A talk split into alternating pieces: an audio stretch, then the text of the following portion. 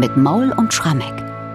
Sonntag Kantate. Und das ist für uns ja hier eine ganz besonders schöne Sonntagsbezeichnung, wenn wir hier die Kantaten von Johann Sebastian Bach besprechen. Benannt, das möchte ich kurz erwähnen, ist dieser Sonntag nach dem Eröffnungspsalm und der lautet eben Kantate Domino Canticum Novum, also singet dem Herrn ein neues Lied. Und das ist in unserem Falle heute die Kantate Es ist euch gut, dass ich hingehe. es euch gut, dass ich hingehe. Es ist euch gut, dass ich hingehe. Ein Stückchen aus dem Eingangsgesang dieser Kantate. Entstanden ist die Kantate Es ist euch gut, dass ich hingehe 1725 in Leipzig. Und endlich, Michael, können wir hier mal was konkret zu dem Dichter, zu dem Librettisten sagen, beziehungsweise zur Dichterin. Ganz genau, lieber Bernhard, denn die Dichterin, die wir haben, die hat sich selbst als Poetin dieser Stücke offenbart. Also Bach selber verrät das in seinen Partituren nicht, aber der Text dieser Kantate erscheint mit einer ganzen Reihe weiterer Bach-Kantatentexte im Jahr 1728 in einer Gedichtsammlung, die hier in Leipzig erscheint, Versuch in gebundener Schreibart von einer gewissen Frau Christiane Marianne von Ziegler.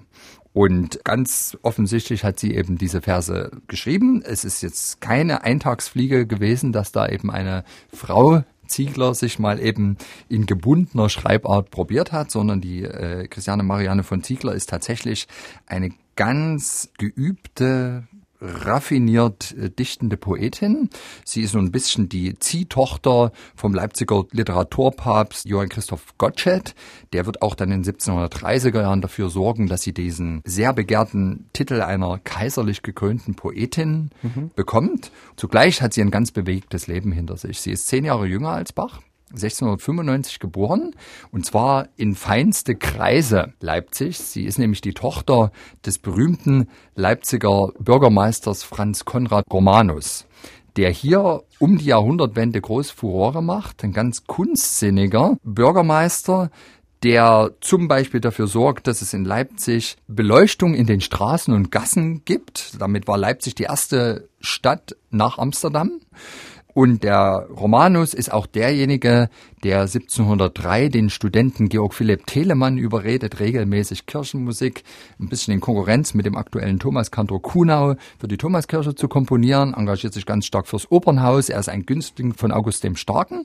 Aber der alte Romanus, heute steht sein großes Stadtpalais noch in der Katharinenstraße, das Romanushaus, dessen Karriere war dann Ende 1704 jäh zu Ende, weil man ihm nämlich nachweisen konnte, dass er in seiner Ehrenfunktion als Vorsteher der Nikolaikirche sich im großen Stil an der Kirchenkasse bereichert hat, falsche Schuldscheine ausgestellt hat. Der Chorfürst, äh, weil die Beweise so erdrückend sind, kann ihn nicht mehr protegieren und so hat dann der Romanus den Rest seines Lebens, und das waren noch über 30 Jahre auf der Festung Königstein, weggeschlossen Oi. zugebracht. Und seine Tochter eben, die Christiane Marianne, die ist dann Stand 1725, als sie anfängt, offensichtlich mit Bach zusammenzuarbeiten, bereits zweimal Witwe. Und die beiden Kinder, die aus diesen Ehen hervorgegangen sind, sind auch schon gestorben. Und was man aber weiß ist, also sie dichtet, sie hält eine Art literarischen Salon. Also da ist offenbar die literarisch interessierte Leipziger High Society regelmäßig hingegangen. Ganz wichtiges Beispiel von früher Salonkultur. Saßen da Bach und Gottsched auf der Couch? Kann man das jetzt so vorstellen? Spannende Frage. Also das wissen wir nicht, ob der Bach als letztlich eine Person, die nie eine Universität als Student von innen gesehen hat, ob die da dabei sein durfte. Aber irgendwie müssen die beiden zueinander gekommen sein. Und Bach hat schon am Sonntag vor Kantate angefangen, Texte der Zieglerin zu vertönen. Und nun am Sonntag Kantate ist das wiederum der Fall. Aus Johannes 16 stammen diesmal diese Abschiedsworte. Es ist euch gut, dass ich hingehe. Jesus erklärt seinen Jüngern kurz bevor die Passionsgeschichte beginnt, dass er bald nicht mehr unter ihnen sein wird und versucht ihnen deutlich zu machen, dass das nichts Schlimmes ist für sie. Das ist Gegenstand der Kantate und wir haben wirklich so eine ganz typische Gestalt für die Zieglerin Libretti. Für sie ist ganz typisch, dass sie wirklich den Evangeliumstext des jeweiligen Sonntags ausgiebig zitiert, zu Beginn der Kantate und meist Meistens kommt aber hinten raus auch nochmal ein zweites Zitat aus dem Evangelium und dazwischen sind sehr, sehr schön gedichtete Verse, die Bach dann wunderbares Ausgangsmaterial lieferten, um daraus seine tollen Arien zu machen. Und damit geht ja diese Kantate auch gleich los. Eine ganz interessante Zwitterform, würde ich mal sagen, mit der Bach diese Kantate Es ist euch gut, dass ich hingehe beginnt. Ja, was ist es nun? Ist es eine Arie? Ist es ein Rezertiv oder ist es irgendeine Zwischenform? Was würdest du sagen? Ich, wie auch die ganze Bachforschung rätselt, was die Herkunft des Textes betrifft, eben Bibelwort und es sind Worte von Jesus. Und deswegen hat, glaube ich, Bach auch gesagt, da mache ich keinen Chor draus, sondern da lasse ich die Vox Christi singen, also sprich den Bass. Und es hört sich an wie eine Arie, aber es hat nicht die Form einer Arie. Wir haben kein richtiges Da Capo. Um zu sagen, es ist jetzt so ein Accompagnato, also ein Rezitativgesang, der von Instrumenten begleitet ist und ein bisschen melodischer daherkommt als ein Rezitativ, dafür ist das Stück wieder zu lang und zu arios. Ich würde dir zustimmen, es ist eine Zwitterform und es ist eigentlich auch völlig egal, ob es nur eine Arie ist oder ein Accompagnato. Es ist ein wunderbar verdichteter Gesang von Jesus, der diese wichtigen und trostgebenden Worte an die Jünger sehr passend musikalisch ausdrückt. Nicht hingehe, kommt der Tröster nicht zu euch. Soweit also dieser Eingangsgesang. Und dann gibt's ja noch ein zweites direktes Bibelzitat in dieser Kantate. Und dieses Zitat hat Bach wieder ganz schön hervorgehoben, vertont, aber eben nicht als Arie, sondern als Chor. Genau in der Mitte der Kantate kommt plötzlich der Chor zum Einsatz. Also bis zu dem Punkt konnte man denken, vielleicht ist es wieder so eine Sparkantate, wo erst im Schlusschoral die Thomane wieder was zu tun bekommen. Aber nein, dem ist hier nicht so. Es kommt dann einfach nochmal ein Abschnitt aus dem Evangeliumstext, wo sich wieder Jesus an die Jünger wendet. Es heißt hier, wenn aber jener, der Geist der Wahrheit kommen wird, der wird euch in alle Wahrheit leiten denn er wird nicht von ihm selber reden, sondern was er hören wird, das wird er reden und was künftig ist, wird er verkündigen. Also ganz typisch für diese Abschiedsreden wirft eigentlich mehr Rätsel auf, als hm, dass es Fragen beantwortet. Fast ein philosophischer Text. Nicht? Ganz genau, also man ja. muss lange drüber nachdenken ja. und ich glaube, deshalb beschließt Bach, hier müssen die Tormaner jetzt ran, in einem motettischen Satz. Und das hat möglicherweise auch ganz praktische Gründe. So hatte die Gemeinde länger Zeit, darüber nachzudenken, die Bedeutung zu erfassen. Und die Tormaner hatten letzten Endes auch nochmal ordentlich was zu tun.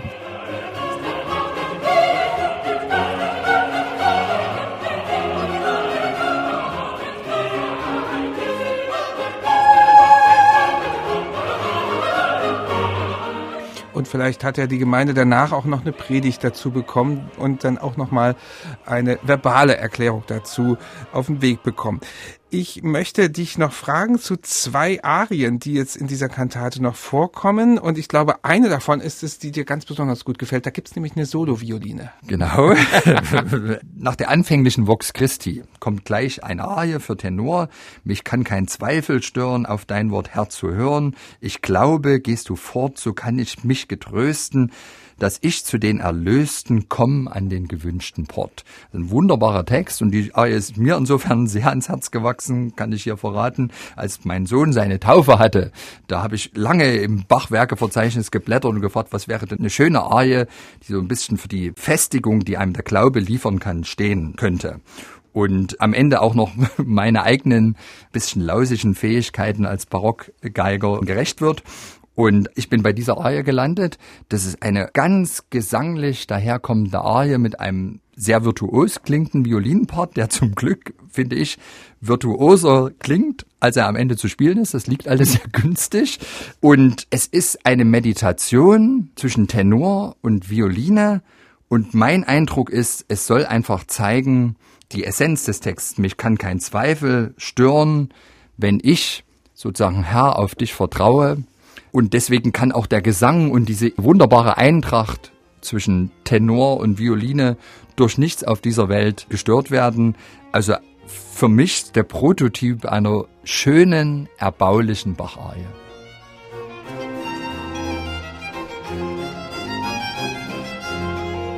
Mich kann kein Zweifel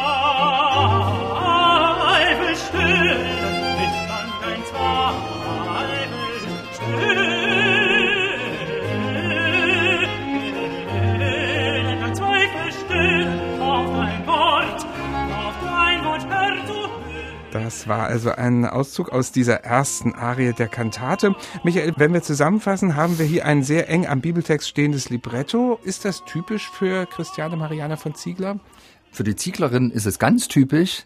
Es ist nicht typisch für das, was Bach in seinem zweiten Jahr getan hat. Denn wir wissen ja, bis Ostern hatte er ja das Konzept des Choralkantatenjahrgangs verfolgt, wo der Text des jeweiligen Chorals im Vordergrund stand und dann der Dichter, der sich da bemüht hatte, daraus ein Kantatenlibretto zu formen, manchmal ein bisschen mit dem Holzhammer versucht hat, noch den Gegenstand des jeweiligen Evangeliumstextes des betreffenden Sonntages hineinzubringen. Vielleicht hat das auch nicht jedem gefallen, gerade die Pfarrer, die ja dann hinterher eben über das Evangelium predigen mussten, nach Aufführung der Kantate, hätten sich da vielleicht bessere Brücken gewünscht. Diese Brücken liefern die Libretti der Zieglerin und zwar auf exemplarische Weise. Deswegen könnte ich mir letztlich auch vorstellen, dass gar nicht unbedingt Bach selbst vielleicht auf die Idee gekommen sein muss, jetzt mal Texte der Zieglerin zu vertonen, sondern dass es vielleicht auch ein Hinweis war von einem der Theologen von Thomas oder Nikolaikirche, also von den Pfarrern oder aus einer anderen Ecke so ein Hinweis kam. Fakt ist jedenfalls, es ist wirklich erbauliche Kirchenmusik im besten Sinne des Wortes, weil die Stücke in der Tat musikalische Predigten sind, genau über das, über das dann nachher der Pfarrer auch gepredigt hat. Und Texte von Christiane Mariana von Ziegler werden uns auch in den nächsten Wochen in diesem Podcast noch begleiten.